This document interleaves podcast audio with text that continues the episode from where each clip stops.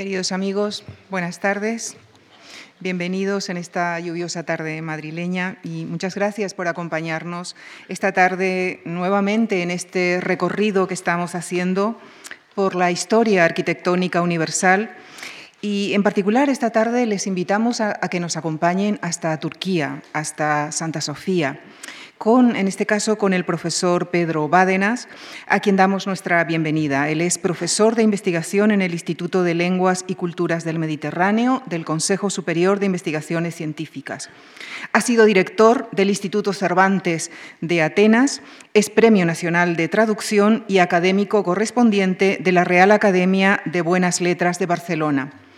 Especialista en filología griega, clásica, medieval y moderna, es fundador de la revista Eriteia y de la colección Nueva Roma. Es autor de en torno a dos centenares de publicaciones donde destacan sus trabajos filológicos e historiográficos sobre Bizancio y el mundo ortodoxo. En la conferencia de esta tarde, el profesor Bádenas nos hablará no solo de la historia, no solo de la original estructura e imponentes dimensiones de, de, Santa Sofía, sino que se referirá sobre todo a la percepción del monumento desde su construcción como templo cristiano, admirado e imitado posteriormente por los otomanos hasta su valoración actual. Les dejo con el profesor Pedro Bádenas y la percepción histórica y estética de Santa Sofía. Muchísimas gracias. Muchas gracias por esta amable presentación. Ante todo, eh, quiero mostrar mi reconocimiento eh, a la Fundación por haberme eh, hecho la gentileza de participar en este extraordinario ciclo dedicado a monumentos, a esta visión transversal de la historia del arte, de la arquitectura, que en definitiva es decir, de la historia de la humanidad y de la creatividad del espíritu humano. Eh, vamos a, voy a intentar hacer un recorrido, eh, la percepción histórica y estética de Santa Sofía. Esta presentación de entrada eh, no es casual he puesto una especie de manipulación de Photoshop del templo eh, sin los minaretes y de lo menos Santa Sofía y paralelamente eh, su correlato que vemos hoy, que es el mismo arquitectónicamente, pero con sus cuatro minaretes y con el nombre Aya Sofia Jami. Curiosamente, eh, el templo Ahora analizaremos un poco todas estas razones desde el punto de vista de la historia y la percepción de, la función del monumento. Eh, hicieron que después de 1453, después de la conquista eh, otomana de la polis, la ciudad por antonomasia, Constantinopla, y el final del mundo bizantino, el nombre se mantuviera y además en griego. Realmente la grafía en turco con alfabeto latino, ¿no? con el alfabeto alifato árabe, pues es fonéticamente como se dice en griego, Haya Sofia. Es decir, que hay esta continuidad a pesar de la diferencia de los, de los minaretes. Bien, eh, voy a hacer eh, una brevísima referencia a, los precedentes.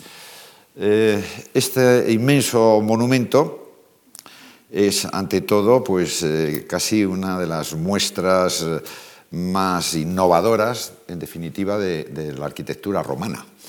Los bizantinos, ellos no se llamaron nunca bizantinos, eso es una denominación eh, del humanismo europeo del siglo XVI y XVII, evidentemente a partir de de la ciudad de Bizas o Bizantion, que era, digamos, el núcleo de lo que sería la fundación constantinopolitana de, eh, la fundación constantiniana de la ciudad de Constantinopla. Los bizantinos siempre se llamaron romanos, romei en, griego, y, digamos, el mundo musulmán, por supuesto luego los turcos, siempre llamaban a los cristianos rumi, ¿eh? precisamente a partir del nombre romayo. Los rumi o romanos más próximos que tenían eh, los árabes y, luego eh, serán los otomanos, pues evidentemente eran los romanos bizantinos, lo que para nosotros son bizantinos. Bien, eh, hubo una primera iglesia de época paleocristiana, siglos IV, V, de la que no se ha conservado nada. Con lo cual, la Santa Sofía nuclear sería una basílica. La basílica tradicional romana, un edificio propio de la arquitectura civil, eh, con funciones de, administración de justicia, incluso transacciones comerciales, etcétera, es lo que ya con el cristianismo, a partir de, de, 313, pues empieza a ser utilizado como edificio para culto. Entonces, Santa Sofía, la Santa Sofía primitiva, eh, posiblemente eh, la primera de todas, de época de Constantino, sería una basílica. Bien es verdad que también en ese periodo, al final de época paleocristiana, surge un tipo de planta muy innovadora y que nos interesa mucho porque es el germen de lo que es la planta de, lo que será Santa Sofía. Básicamente es, las naves forman una cruz de, ejes iguales cubiertas con bóvedas. En el alzado tendríamos un conjunto de bóvedas eh, que se apoyan unas a otras. Ese esquema es el que veremos realmente luego en Santa Sofía. Esa primera basílica, que quedó destruida por una de las múltiples sublevaciones que había en esta populosa ciudad de reciente fundación, pero del siglo V, eh, cuarto y quinto es un momento de muchas turbulencias, precisamente por la transición del viejo sistema al nuevo sistema y el la aclimatación del cristianismo, que no fue nada pacífica, eh, mm, quedó destruida, no se conserva nada. ¿eh? Pero lo que es cierto es que tendría seguramente esa forma basilical, porque la segunda iglesia, eh, la de Teodosio II, que empieza a funcionar ya a principios del siglo V, en 415, esta sí se nos han conservado los restos. Estos restos están eh, a la entrada del edificio actual de Santa Sofía y tenemos pues, restos del pórtico de entrada. Este es el remate del frontón. Eh, y en el espacio del frontón tendríamos la cruz. Por lo demás, exactamente la misma estructura eh, adintelada, con frontón, típica de un templo romano, griego. Aquí vemos mm, restos de las columnatas del pórtico de entrada y del friso. El friso que son corderos, eh, que en definitiva es una representación simbólica de un apostolado. Son 12 corderos por cada lado del frontón. Bien, eh, de esta basílica eh, también se nos conserva un elemento importante al que tendremos ocasión de referirnos, que es el ambón. El ambón es el púlpito.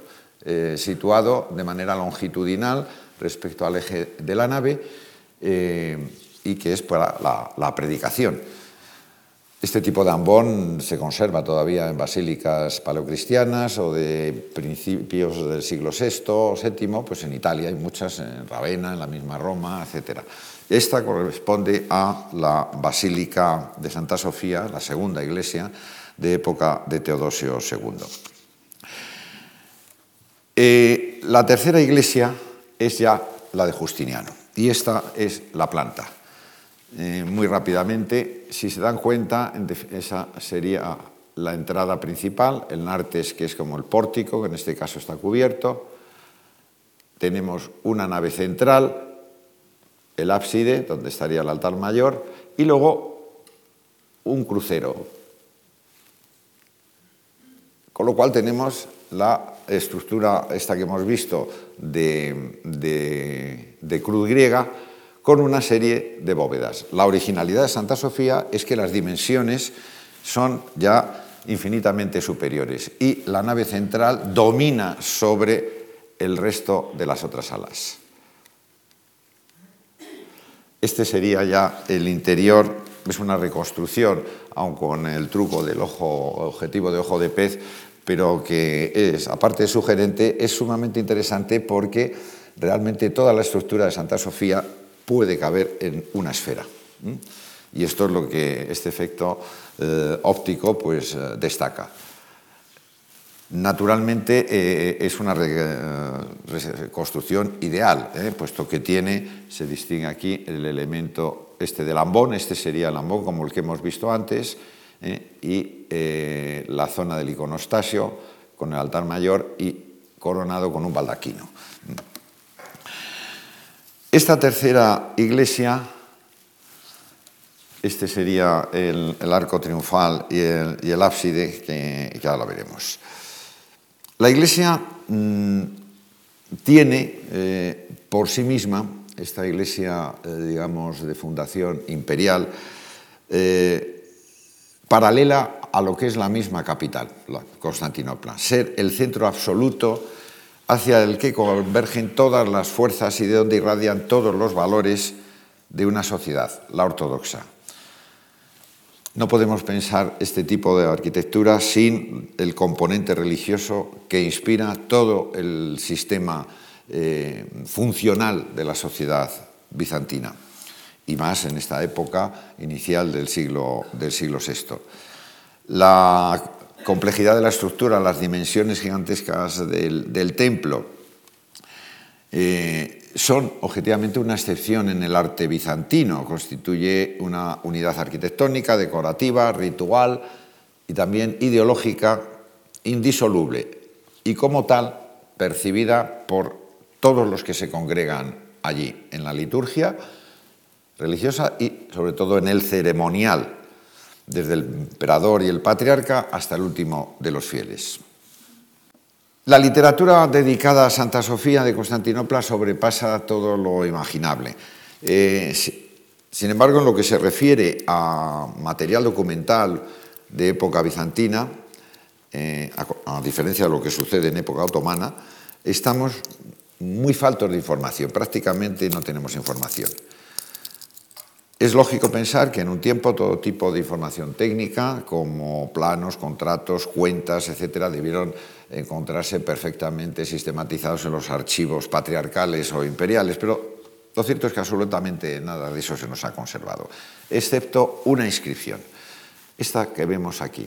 En el extremo del arco triunfal que corona, que da en apertura del ábside, ahí distinguirán unas letras griegas. Todo esto tenía una inscripción que es esta que tenemos reconstruida aquí. Estas son las letras que se, que se conservan todavía. Las he señalado ahí en negrita, una beta, una epsilon, una iota, una sigma, una pi, una alfa, lambda allí y la ni. Eh, este dístico, que curiosamente además y es el primer poema que recoge un documento literario poético excepcional que se llama la Antología Palatina, una obra compilada eh, a lo largo de, la Edad Media, empieza precisamente con este dístico. Y este dístico es eh, eh, la, conmemoración del triunfo de la ortodoxia en el 857, cuando, digamos, la herejía iconoclasta que provocó una serie de convulsiones de todo tipo, religioso, político y con consecuencias económicas muy graves para el imperio durante casi un siglo, quedaron superadas. Entonces, claro, las imágenes que los impostores aquí borraron, piadosos soberanos las restauraron, nos dice, nos dice eh, el dístico. Seguramente sería, eh, se refería a Miguel III, y a su coemperador eh, Basilio I, ante los cuales el patriarca Forocio pronunció el sermón de reconsagración del templo en 867, celebrando precisamente la imagen que habían borrado los iconoclastas, que era la que hoy vemos en el ábside, después de su rescate, eh, quitada la veladura en las reformas y restauraciones de Santa Sofía eh, después de la revolución de Kemal Atatürk. Es eh, una Ceotocos entronizada, impresionante, es una imagen de unas dimensiones extraordinarias. La masa de textos que, ha acompañado, que ha acompañado la vida de Santa Sofía solo nos suministra en realidad un caudal de descripciones, opiniones, interpretaciones, eh, pero nada más. Eh, sin embargo, mm, aunque la información técnica que podría ser útil para, digamos, ver las técnicas de construcción, eh, los elementos de, desarrollo de, la concepción estructural, de los volúmenes, etc., no, no afectan, pero sí que son fundamentales para eh, seguir la percepción de quienes contemplaron el, edificio, no la historia como tal. Es indudable que los testimonios de, cualquier escritor bizantino, de la época que sea, o bien de un peregrino ruso del siglo XIV, de viajeros eh, occidentales como Tafur, eh, que luego nos veremos algún elemento descriptivo de él, de viajeros ilustrados del siglo XVIII, son desde luego preciosos y además suministran al investigador moderno pues, un material muy valioso. Pero, repito, su auténtico valor sigue siendo la actitud estética que manifiestan los que contemplaron en su momento el edificio. Es decir, nos dan una foto fija del sentir de un momento concreto en el que el espectador ve el templo y sobre todo cómo lo ve con qué ojos lo interpreta. Es evidente que con el paso del tiempo esas percepciones se van alejando cada vez más de la intención original del, edificio, hasta el punto que pueden llegar a contradecirlo por completo. Eh, puede pensarse que en los autores coetáneos de la construcción, especialmente el historiador Procopio eh, y Pablo Silenciario, eh, bueno, mm, son personajes muy cercanos al poder, en definitiva están haciendo una literatura oficial, una literatura áulica. Eh, podría parecer que están más cerca de las claves eh, para descubrirnos la intención del edificio, pero realmente no, no sucede así. Los testimonios eh, bizantinos para comprender la historia de la estructura Santa Sofía, repito, son ante todo literarios, bien cultos o de literatura popular lo que supone, digamos, un, filtro determinante. Y al margen de la inclinación política y personal, los autores están sometidos a algo que funciona en la literatura antigua. Son las convenciones siempre muy rigurosas del tipo de lengua, de estilo, del género, etc. Procopio en, su Tratado sobre los edificios, eh, que en definitiva es una obra de finalidad propagandística para afirmar el poder de Justiniano y la labor titánica que hizo de reconstruir eh, y construir de nuevo por todos los rincones del imperio, ya una vez consolidadas las fronteras orientales especialmente, eh, pues eh, se centra, lógicamente, en el monumento más emblemático y más representativo de lo que es el poder del, emperador, que es Santa Sofía. La descripción así de Procopio es la más cercana que tenemos a la construcción de la iglesia, eh, porque es del 530-540, del periodo más o menos en que se, escribió, que se construyó la basílica. La descripción realmente como tal, desde el punto de vista de la arquitectura, no aporta gran cosa. Eh, ha demostrado más los estudios posteriores y modernos de arqueología eh, y muchas de las cosas que puede eh, suministrar Procopio pues eran ya sabidas y otras muchas y muy importantes pues, pues las, las, la silencia.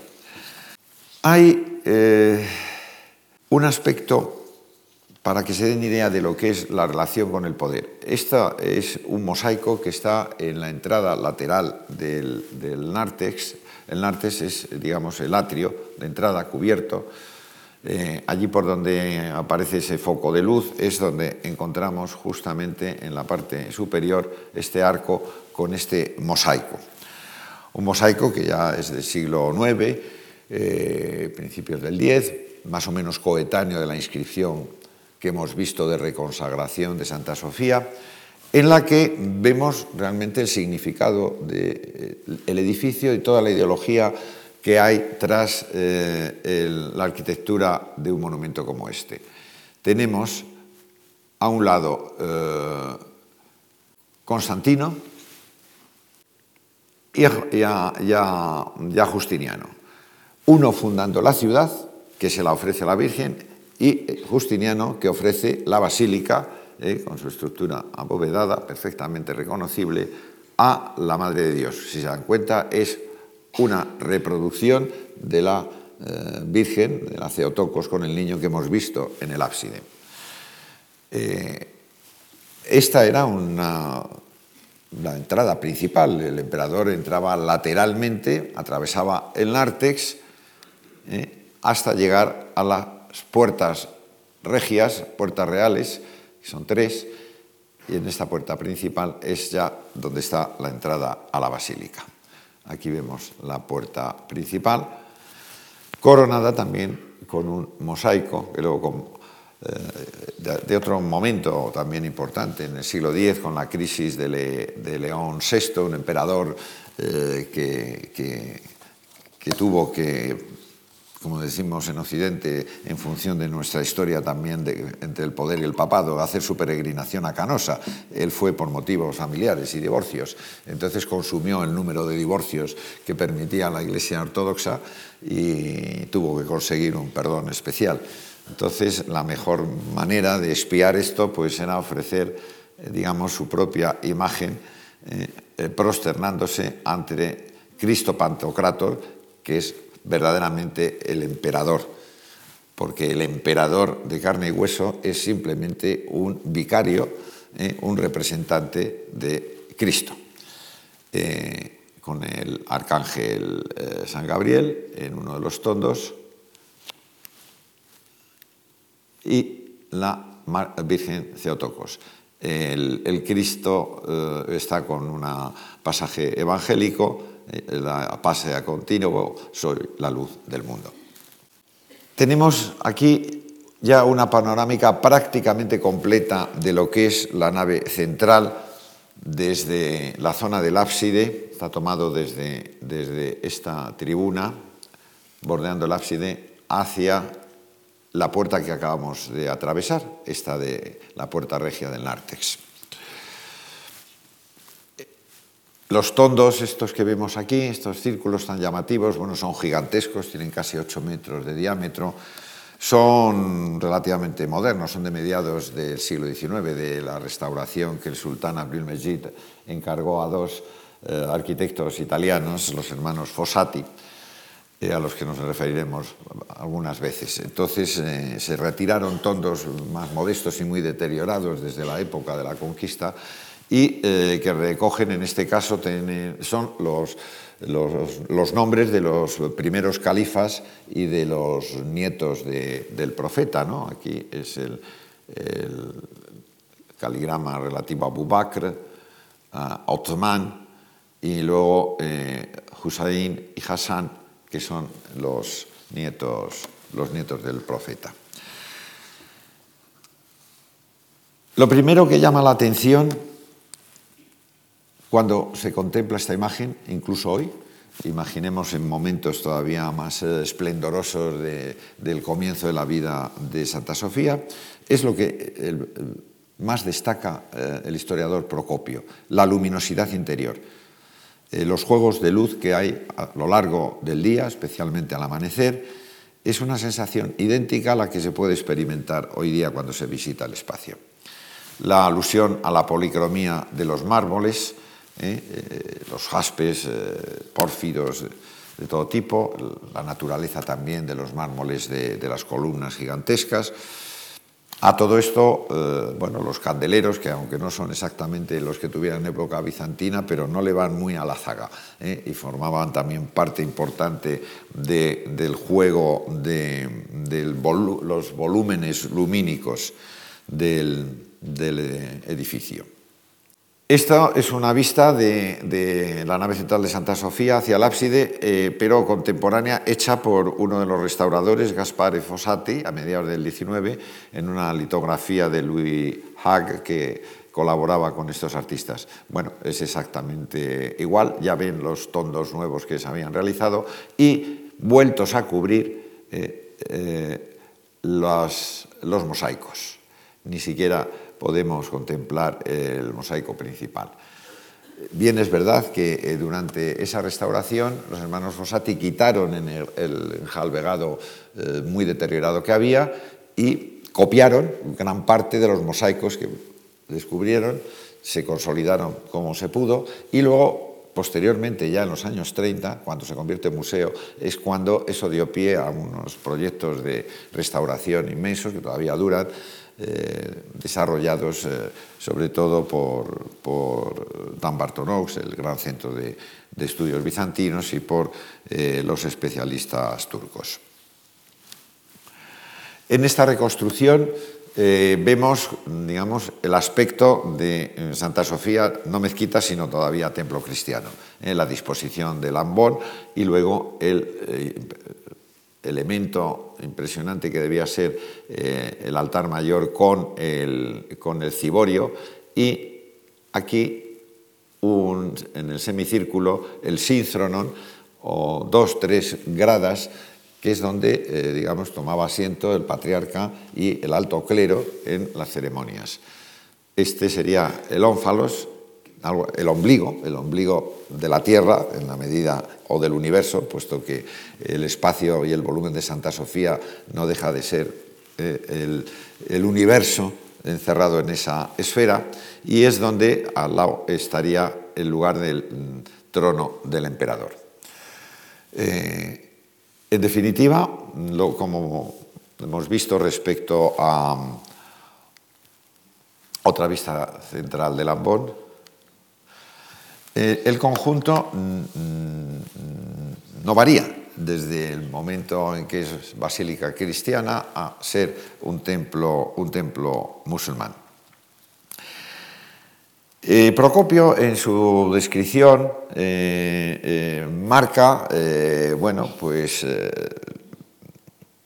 el inmenso esfuerzo material que supuso eh, tanto en, fuerza de trabajo altamente cualificada. Es el único autor, junto con Agatias, que hace referencia a los arquitectos responsables del proyecto, Antemio de Tralles, Isidoro de Mileto, porque después eh, el conjunto de narraciones de diverso tipo eh, que se han conservado sobre Santa Sofía, ninguno hace referencia a ellos.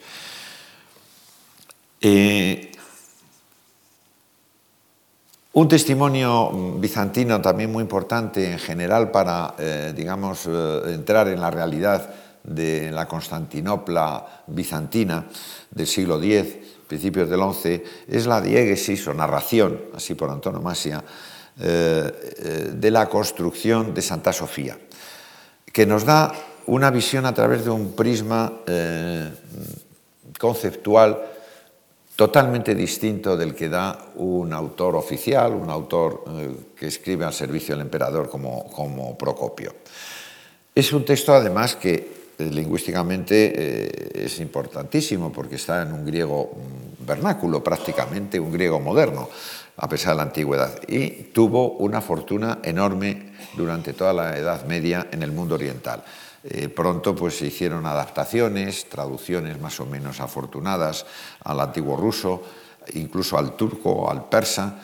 Eh, y de hecho, algunos eh, viajeros occidentales, más que viajeros peregrinos, pues imitan el estilo que recuerda mucho al que tiene esta narración sobre Santa Sofía.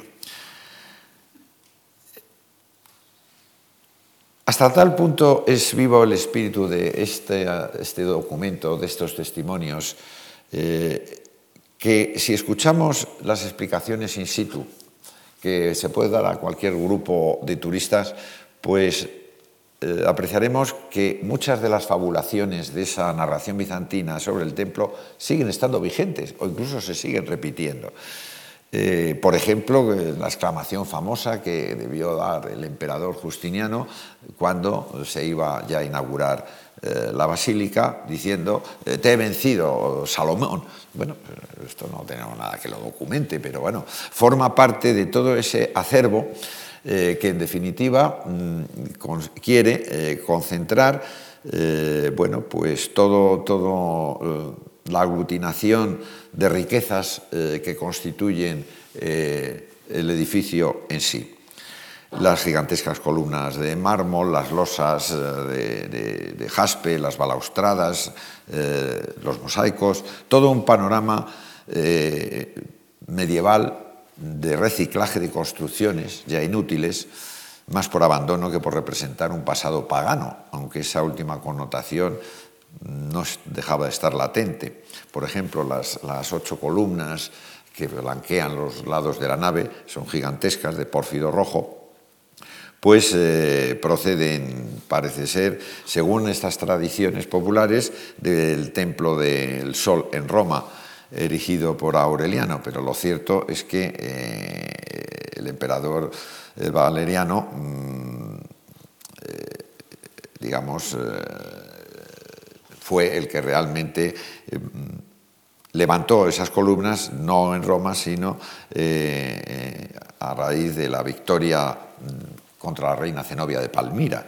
Es decir, que son confusiones que ocurren, contaminaciones, en definitiva da igual, puesto que no se busca una cronografía rigurosa, sino lo que es la forma de resaltar eh, la reutilización de lo antiguo, que por pagano ya es inusitado, y eh, se transfigura en la construcción del nuevo templo. Y eso es una constante eh, en este tipo de relatos, lo cual nos está hablando de una manera de cómo se percibe el edificio. Eh, muchos de, los elementos estructurales reutilizados de edificios anteriores quedan santificados de alguna manera cuando se integran en la estructura de un templo nuevo. La memoria, eh, a veces eh, testimoniada por estas percepciones eh, casi coetáneas o durante el periodo bizantino, no es casual. La razón de muchos de los desajustes, que no responden realmente a elementos o datos históricos contrastables, se halla en la diferente mentalidad entre un bizantino del siglo IX, del siglo X, y nosotros. Eh, para nosotros la distinción entre realidad y mito pues es tajante, pero para un bizantino en absoluto. Nosotros, ante un hecho comprobable y comprobado, eh, desechamos automáticamente aquello que estimamos increíble. A un bizantino sencillo del siglo IX, sin embargo, no le cabría, eh, no le cabría en la cabeza eh, que Santa Sofía no se hubiera construido de alguna manera mediante algún tipo de intervención sobrenatural. Es decir, no se concebía que un arquitecto eh, eh, hubiera planificado con toda precisión matemática bueno, esta construcción o que esas gigantescas columnas que forman la, base de la propia nave pues eh, no hubieran sido arrancadas es proceso de una cantera. ¿eh? El que la construcción se hiciera en un templo récord, que realmente pues, fue un templo récord de, cinco años, seis años aproximadamente, eh, ni que un emperador, ni siquiera tan rico como Justiniano, hubiera provisto tamaños recursos financieros, cabía en la cabeza. Eso tenía que ser lógicamente fruto de una acción más o menos eh, milagrosa, extraordinaria. Con lo cual, eh, los testimonios de este tipo, que son muy importantes para medir exactamente qué siente y qué piensa el bizantino ante un edificio de, este, de esta monumentalidad y significado, eh, no escriben deliberadamente un relato fantástico, sino escriben la historia, entre comillas, que sucedió o que debió haber sucedido. Y prueba de que tuvo éxito es que por muchos siglos y en muchas lenguas dio satisfacción a audiencia enorme de, lectores y que de hecho, pues en definitiva, el tipo eh, funcional de, edificio eh, con esa aglomeración de bóvedas, de cúpulas, eh, se extenderá por todo el este de Europa, generalmente, claro, gracias a la ortodoxia, y evidentemente también del mundo otomano en suelo europeo y en suelo asiático. ¿eh?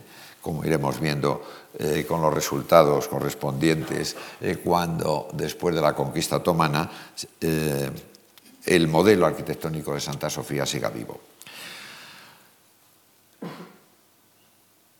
Además de, esos relatos a los que me estoy refiriendo, se nos han conservado también composiciones de otro tipo, mucho más retórico, más florido, de Santa Sofía. Son las ekphrases.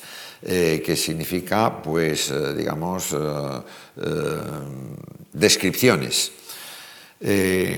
una de Pablo Silenciario, que es quizá la literariamente más importante, un autor coetáneo de Procopio, y otra incompleta, que está curiosamente en un, en un manuscrito del Escorial, la editó Cyril Mango en los años 60.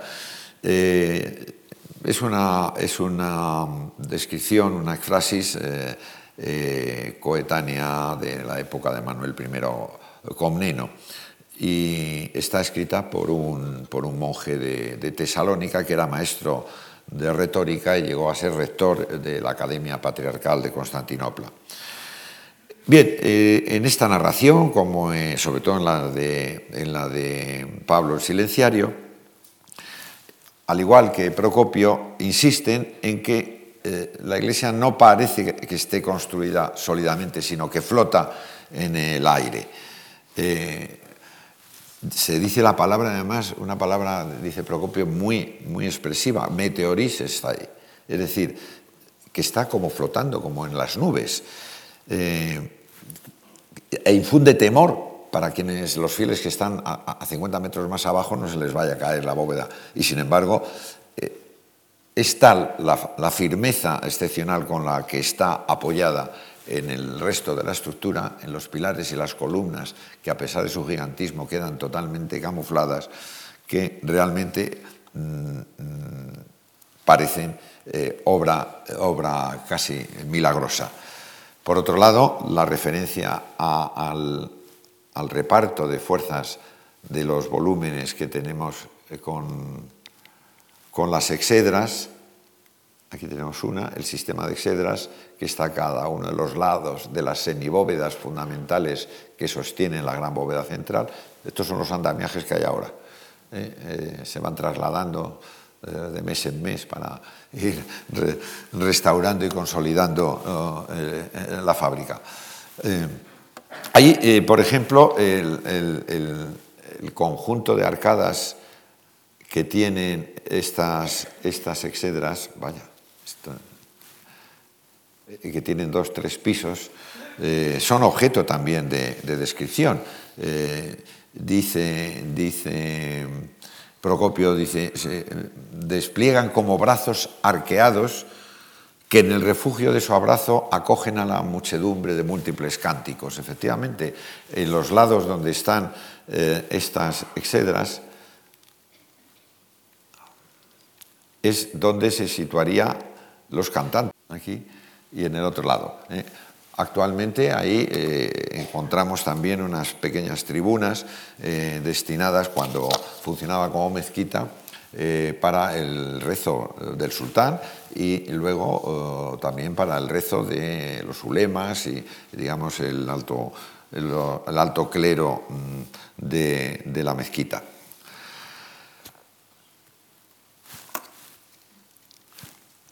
La gigantesca bóveda que hoy vemos coronada con esta especie de zarcillos que supone todas las caligrafías eh, coránicas que, que ocultan eh, realmente el pantocrátor que existe detrás, total o en restos. Mm, tenemos solamente dibujos conservados de la época de restauración de los Fossati antes de que se volviera a, cubrir y a repintar con estas, con estas caligrafías, nos da idea de la inmensidad de la bóveda.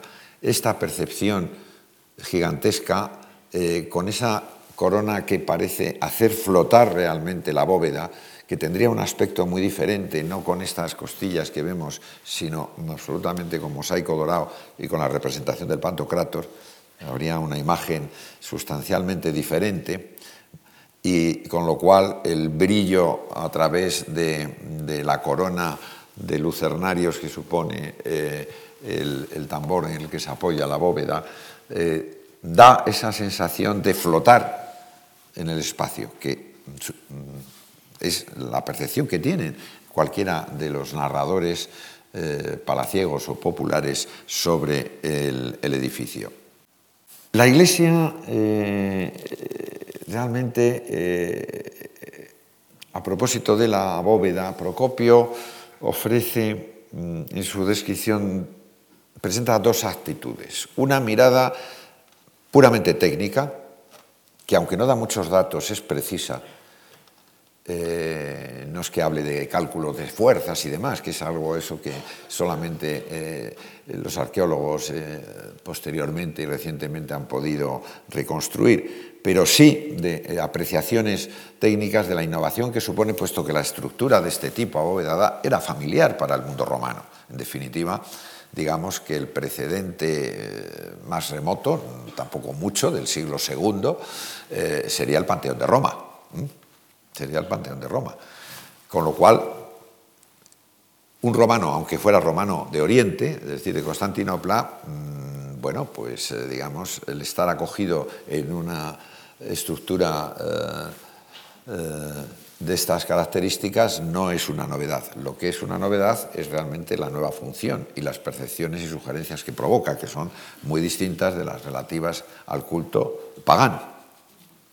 Entonces, para un bizantino, la comprensión de su templo eh, pasa indefectiblemente por la fe. O sea que el edificio, más que comprendido, es vivido se dan cuenta, esto crea una diferente manera de, entender y, compenetrarse con, con, el monumento. La dimensión estética de la percepción está deliberadamente así mediatizada por la fe, por la actitud religiosa, que es igualmente ética, porque exige del individuo una proyección de sí mismo hacia Dios. Es decir, el espectador, un bizantino ortodoxo, se une místicamente con la Iglesia como ámbito físico, como templo, y como ámbito cósmico, es decir, eh, espiritual, a través del rito que tiene lugar. Y además la estructura de, de, la planta del propio edificio está pensada para los rituales procesionales y de las diversas modalidades de la compleja y riquísima liturgia eh, basiliana, es decir, ortodoxa, es decir, de los itinerarios por donde circulan eh, eh, los diversos elementos de, desfile en una gran ceremonia religiosa, están perfectamente, hacen una simbiosis con la estructura arquitectónica. Por eso, eh, digamos, la Iglesia bizantina como, institución, a través de construcciones de, este impacto, contribuyó de manera decisiva a consolidar esa manera de ser, entre comillas, la Iglesia como recinto sacro y de estar el fiel en la Iglesia, de estar como espacio donde el individuo se funde místicamente con lo sagrado.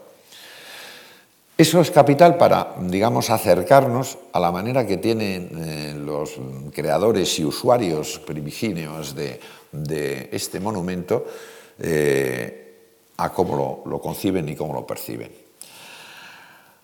Esa concepción, que además es consustancial a cómo se entiende la relación entre el poder del emperador y el poder de la Iglesia, es decir, la figura del emperador como tal, como soberano, como basileus, y del patriarca, que es una especie de, bicefalia, de dualidad, en el que parece que uno domina sobre otro, pero no es así, eh, está absolutamente, eh, digamos, fundida con el mayor símbolo, digamos, material, arquitectónico, plástico, que es esta inmensa eh, construcción del templo de la capital por excelencia. Constantinopla se la llama la polis, y polis. Es más, el nombre Istanbulin es, como decía Boyer, a la ciudad. Y es el nombre que los turcos, cuando la conquistan, pronuncian Istanbul, es decir, a la ciudad, para el turco, Estambul es la ciudad, exactamente igual que para el bizantino. No en vano, eh, cuando el califato, los sultanes otomanos sea el centro de toda la umma musulmana, la capital, con mayúsculas, seguirá siendo eh, la polis, Estambul. O el nombre oficial, que curiosamente se mantiene, es Constantinilla, es decir, la ciudad de Constantino. Entonces, eh, eh, bueno, naturalmente la gran iglesia de Constantinopla desde el principio eh, se convierte en un paradigma de todo tipo, paradigma de poder, paradigma de fe ortodoxa, que ha tenido, digamos, una crisis de la cual salió triunfante y se recupera, ya hemos visto cómo se reconsagra y, y eso es lo que se mantiene hasta hoy.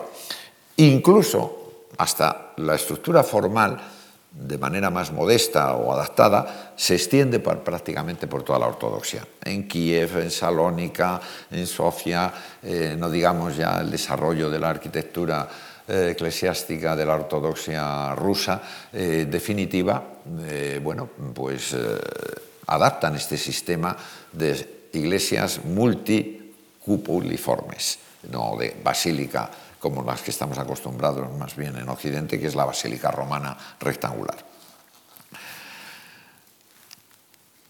Eh, aquí vemos otro de los elementos que hace todavía más aéreo el conjunto. No solamente esa corona eh, de ventanales, sino estos inmensos arcos que configuran la planta cuadrangular del centro de la nave sobre la que reposa el gigantesco, eh, la gigantesca bóveda, a través de estos arcos con esas ventanales de descarga y con todas estas galerías, que aquí es donde vamos a ver algunos de los mosaicos que se descubrieron eh, a partir de los años 30. Eh, esto es lo que hace Meteoris estar flotando en el aire al templo. Esto es lo mismo por el exterior, solamente que habría que multiplicarlo por cuatro. ¿eh? Esto es el volumen, que es lo que hemos visto al principio de la vista aérea de, Santa Sofía. El gran tambor, esta es la, parte correspondiente precisamente, precisamente al ábside.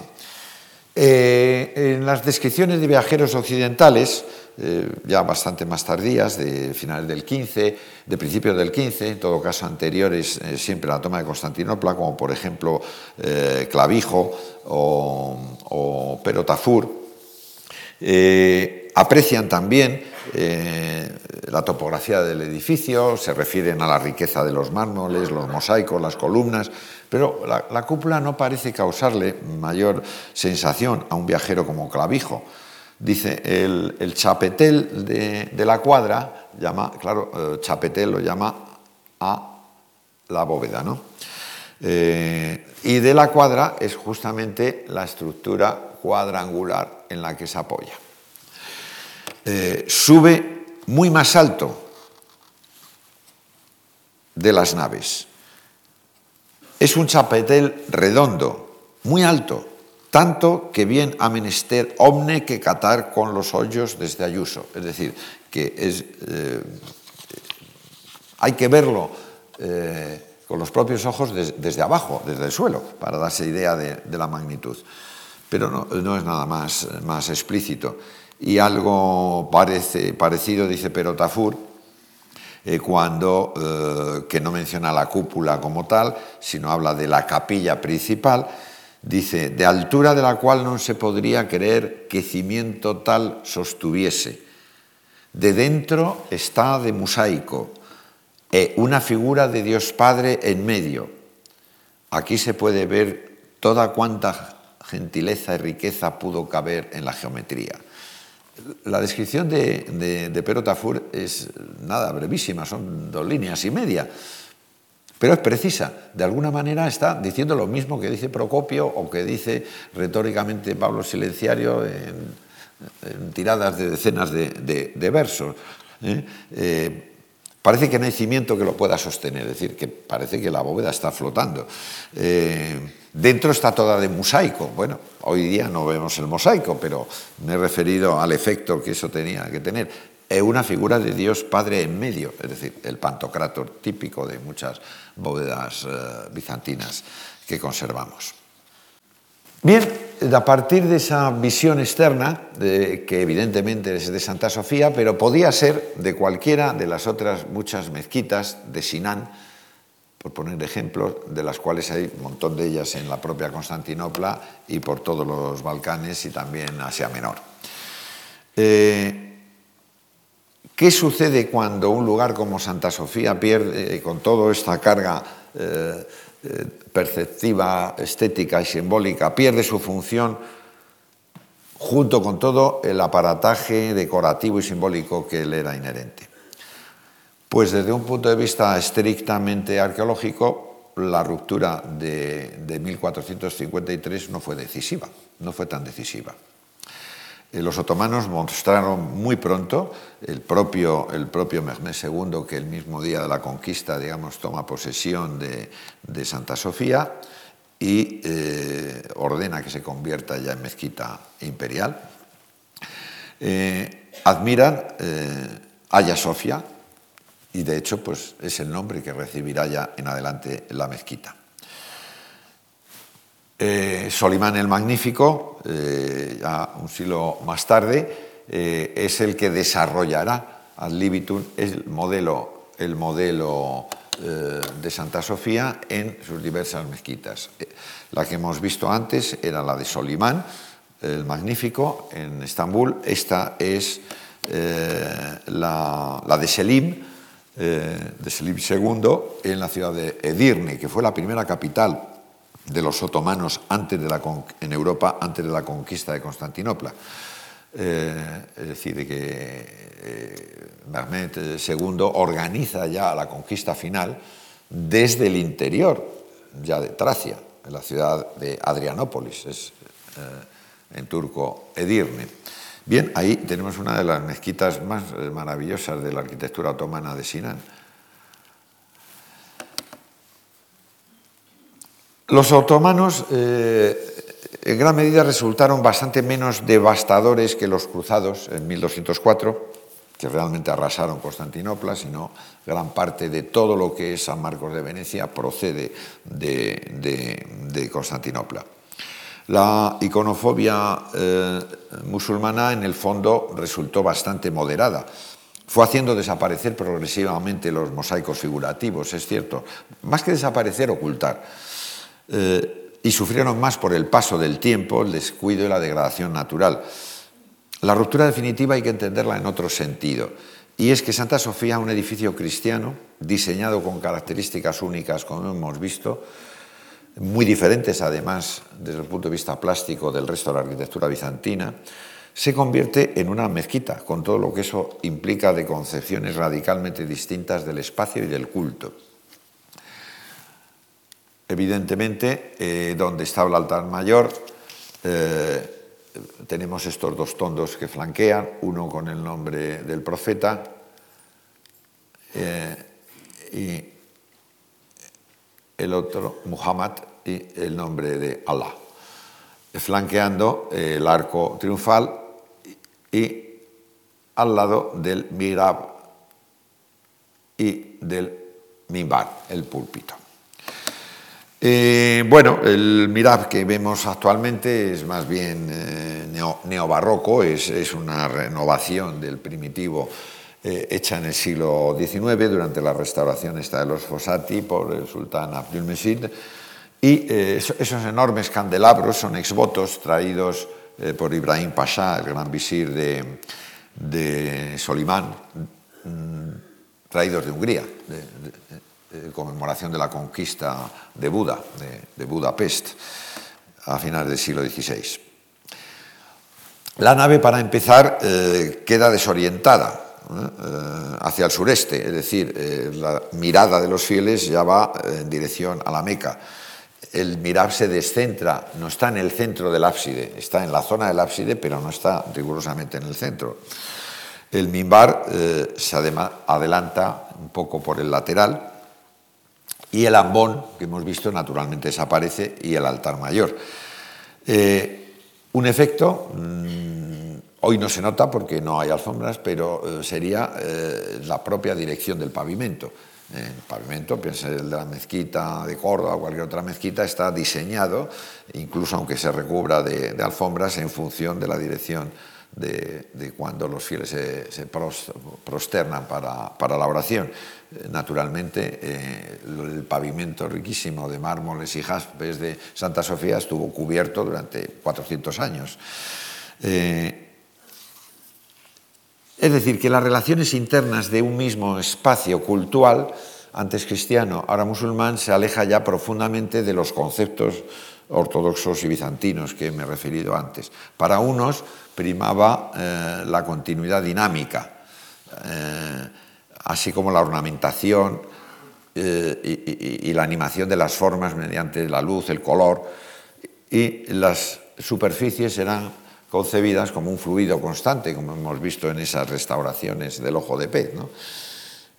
Mientras que para los musulmanes, aunque seducidos evidentemente por, la unidad del espacio, la entienden organizada de una manera, eh, una articulación fija, exacta, con elementos estructurales muy nítidos. En cierto modo, digamos, desnudan el recinto, dejando la unidad del conjunto la unidad geométrica pura.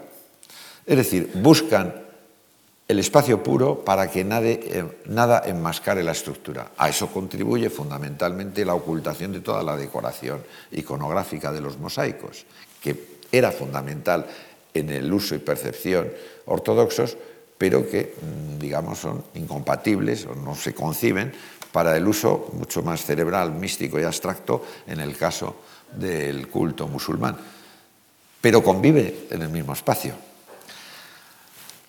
Eh, hasta tal punto conviven que muy eh, pronto, en el siglo finales del XVI y ya a, lo largo del XVII, eh, bueno, pues diversos sultanes hacen construir sus mausoleos, sus turbeles, en el propio recinto mm, exterior de Santa Sofía, donde estaba precisamente la zona de la residencia patriarcal, es donde se levantan algunos de estos mausoleos, algunos de ellos de una belleza interior y exterior magnífica. Este, por ejemplo, tiene un pórtico debajo de este saledizo extraordinario, es del propio Sinan. Eh, son los mausoleos de Mehmed III, Mustafa I, Ibrahim I, Selim II, etcétera. Así que, eh, bueno, ya rápidamente vamos a ver algo que, ocurre. Pues que después de, 1453, eh, ¿qué pasó con Santa Sofía? Que el edificio, mm, eh, bueno, se convierte en pasado, especialmente para los europeos que ignoran todo desde Bizancio y que desde luego no acertaban para nada a adecuar la forma de la continuidad religiosa y simbólica.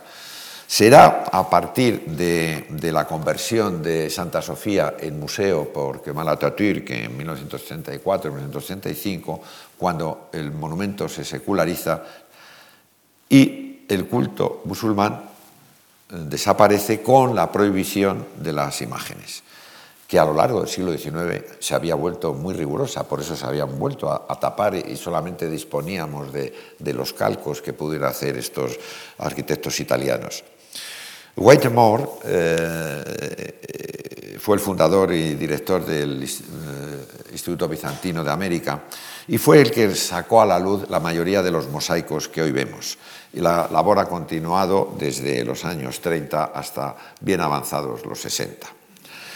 Eh, hay un elemento fundamental y que es significativo porque esto pasa inadvertido, sobre todo para la percepción de, lo que era el edificio y, su interior y su función para los europeos. Y es que, eh, bueno, estaban familiarizados con los mosaicos que había en Occidente, bellísimos y también de corte bizantino, en Italia, Ravenna, etc. Pero en el caso estrictamente bizantino mm, no no se sabía interpretar. Eh, Whitemore era un íntimo amigo y admirador de Henri Matisse y comentaba con él en una ocasión la, profunda afinidad y relación que él veía entre los mosaicos y su pintura. Al margen del abismo de siglos que separaba la pintura de Matisse de un mosaico bizantino como estos, eh, en ambos tipos aparecían unidos por un mismo dinamismo integral eh, e intrínseco a la naturaleza de las composiciones. Eh, claro, eh, aquí no se aprecia bien por eh, una cuestión lumínica, pero los mosaicos realmente como hay que apreciarlos es al natural, con diversas iluminaciones, especialmente que los candelabros o la luz que pueda filtrarse de ventanales, etc. Las teselas nunca están en plano, tienen determinados ángulos de inclinación y producen esa sensación de, de brillo que es móvil, de tal manera que la luz emana de las mismas figuras o del fondo de las imágenes. Esto es un concepto, digamos, estético, pero también eh, mental y, si quieren ustedes, místico, que desde luego se compenetra perfectamente con la función eh, religiosa, teológica del icono en la Iglesia oriental.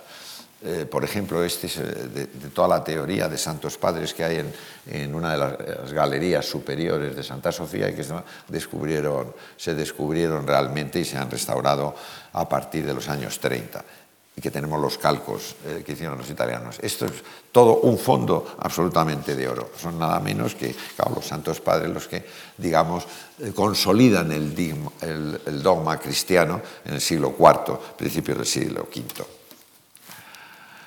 Eh, en las pechinas de la bóveda están, evidentemente, los protectores de, Yahvé, que son los serafines, en fin, estos, ángeles un poco eh, monstruosos de seis alas, eh, que también se han rescatado, de, estos son de la decoración primitiva. Y cerramos ya con este diálogo permanente entre Aya Sofia, y, lo digo Aya Sofia porque vemos todos sus minaretes, y eh, la, mezquita, la mezquita azul, el Sultán Ahmed, eh, obra también de, un arquitecto discípulo de Sinan, y que ocupa justamente el emplazamiento donde estuvo el Palacio Imperial, enfrente de Santa Sofía. Ese diálogo que hoy mm, parece de postal turística es realmente algo vigente desde, eh, es la continuidad de la época del templo cristiano hasta mediados del siglo XV y de principio del siglo XVI la prolongación. Y esto, digamos, se extiende prácticamente por toda la ciudad de Constantinopla o por el ámbito, digamos, balcánico y eurooriental. Eh, revivir la experiencia de quienes utilizaron Santa Sofía en tiempos de Justiniano y verla y sentirla como la vivieron y sintieron los bizantinos, pues requiere un gran esfuerzo de imaginación y luego pues, de conocimientos muy específicos. Algo que en gran medida nos resulta fácil para uh, nuestra mentalidad actual en el esqueleto vacío de una ruina aislada. Eh, reflexión que es típica de nuestra modernidad, preocupada por preservar la capacidad de análisis y deducir y deducción en la percepción de monumentos antiguos, una modernidad en suma cuya mirada está mediatizada por el sentido de la historia. Desde ese punto de vista, Santa Sofía es bastante menos propicia que cualquier otro monumento, templo o ruina antiguo que se nos muestra con una cuidadosa disección de sus estratos históricos. Pensemos entre la disección que veíamos el otro día de un templo como el Partenón, a ver este monumento que lleva así desde que se construyó hace 1500 años y nunca se ha dejado de usar. Eh, Santa Sofía mm, sigue incólume a pesar de los eh, achaques y tremendas heridas, ventanales cegados, eh, eh, jabelgados decimonónicos a medio de descascarillar, las masas de turistas y visitantes erráticos que llenamos a veces esa inmensidad vacía. Pero sigue estando habitada por la misma luz, en un diálogo continuo con los mármoles, los capiteles, los acantos, el oro de los mosaicos, y sobre todo eh, en esa sacra conversazione con las ostentosas caligrafías eh, otomanas que trepan eh, por, el conjunto de, de, la fábrica de Justiniano y de la cúpula, como hemos visto. En definitiva, Santa Sofía sigue ofreciendo al moderno peregrino eh, conscientemente rezagado eh, en un rincón de esas visitas masivas de cuando se abre Santa Sofía, tanta historia como estética. Es decir, que nos ofrece, creo, una perenne experiencia de lo absoluto. Muchas gracias.